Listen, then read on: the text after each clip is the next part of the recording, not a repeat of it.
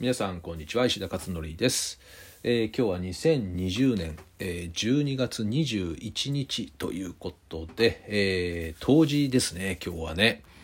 えー、なんかあの冬至とかあんまり、えー、最近は意識してないんですけどね。夏至とかね春分の日とか。まあ春分の日と秋分の日は祝日だからね。なんとなく分かりますけど。夏至とか冬至ってなんとなくっていう感じぐらいであんまり意識してなかったんですけど今年の冬至ってあれですよね。あの土星と木星が超大接近とかね、えー、いうことでテレビでもやってましたね、えー、なんかお天気のニュースかなんかですけど、えー、夕方5時半ぐらい、えー、今日ですね、えー、なんかかなり見えるんじゃないかと。南西の方向にということで、えー、いつかねかつてね、えー、天文台天文台っていうのかな。あの天体望遠鏡か。大きい天体望遠鏡をですね、えー、で見たことが土星を見たことがあるんですけどこれねほんとびっくりだったね。あの真っ白っていうかね輝いてるんだよね。シルバーっていうのか白っていうのかもうあの土星の輪っかもちゃんと見えるし、えー、もう全面ね白っぽい輝いてる感じ、えー、でこう天体望遠鏡でねそのまま生で見たんですけどね。あの時はね結構感動しましたね。あの綺麗にちゃんとね輪っかがあるんですよね土星ね。でまあ今日ねどの、まあ、皆さん天体望遠鏡とか持ってる方いらっしゃったらねあの天体マニアとかねファンとかいう方々はそういうのをね持ってますんで、えー、結構見れるのかなっていう感じはねしますけれどまあ土星と木星とかねなんか話を聞くとやっぱり地球もなんか宇宙のね本当に一星で、えー、あるんだなっていうことをね再認識させられますね。でまあ冬至っていうことでなんかあれですね、えー、地の時代地とか土とか言いますけどが終わって、えー、風の時代に入るということをよく言われてますね最近。明日からですかねだから今日今日ラスト？今日ラストになるのかな？えー、で明日から風の時代みたいな、えー、これ約400年ぶりだっけ、えー、まあ土星のあの接近をなんか400年ぶりとか言ってたからね、えー、なんかあんまりよく私はその先生術的な話はあんまりよく知らないんですけどただあいろんなね情報が入ってくるんで、えー、ちらちらとねこういったことを、まあ、知ってる程度なんですけどね。ただまあ大きな時代の流れに流れにま来てるなっていうことはもう皆さん実感が湧くだろうし、えー、コロナによってこんな状況になるってことも夢さえ思わないもう夢だに思えないというね去年の今頃なんかも全然思ってなかったですよねそんなことね。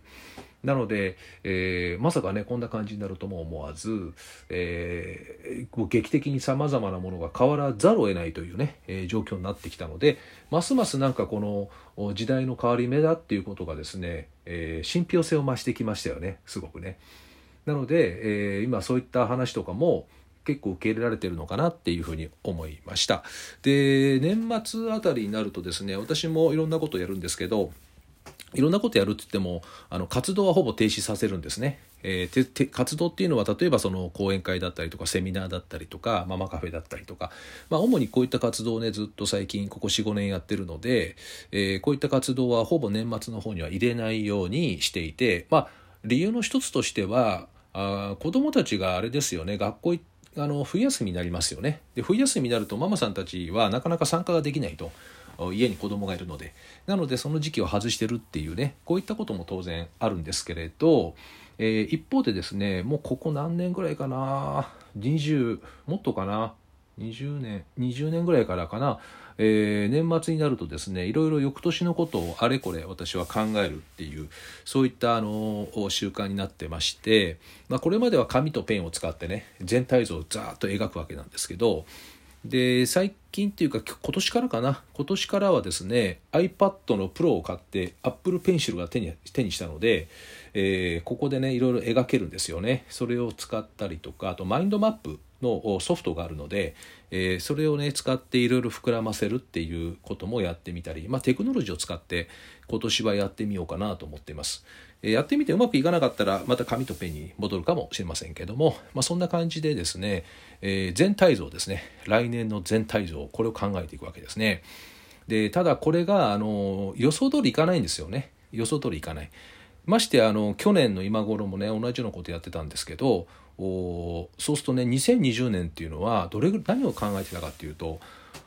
えー、とそのね前の年2019年っていうのはあ講演会とかママカフェとかセミナーとか400回やったんですよね回数。400超えたんですけどで今年はちょっと減らして300ぐらいにしようかなっていうふうに思ってたんですね。それでイメージを全部作ってたんですけど、えー、なんと今年蓋開けてみたらあ110回でしたね、えー、回数が今年は。だから4分の1ちょっとぐらい、えー、ということでまあ随分と減りました。で、まあ、減ったおかげで健康的にもなったし、えー、なんかいろんなアイデアも出てきたし心にゆとりができてね出てきたしでもあの運動しなきゃいけないなって意識ねこれは結構芽生えてきたなあのだって外あんまり行かないですもんね、えー、なので1日1万歩歩こうとかね。いうことでオーラリング買って睡眠時間の計測をしてみたりとかね。さまざ、まなこと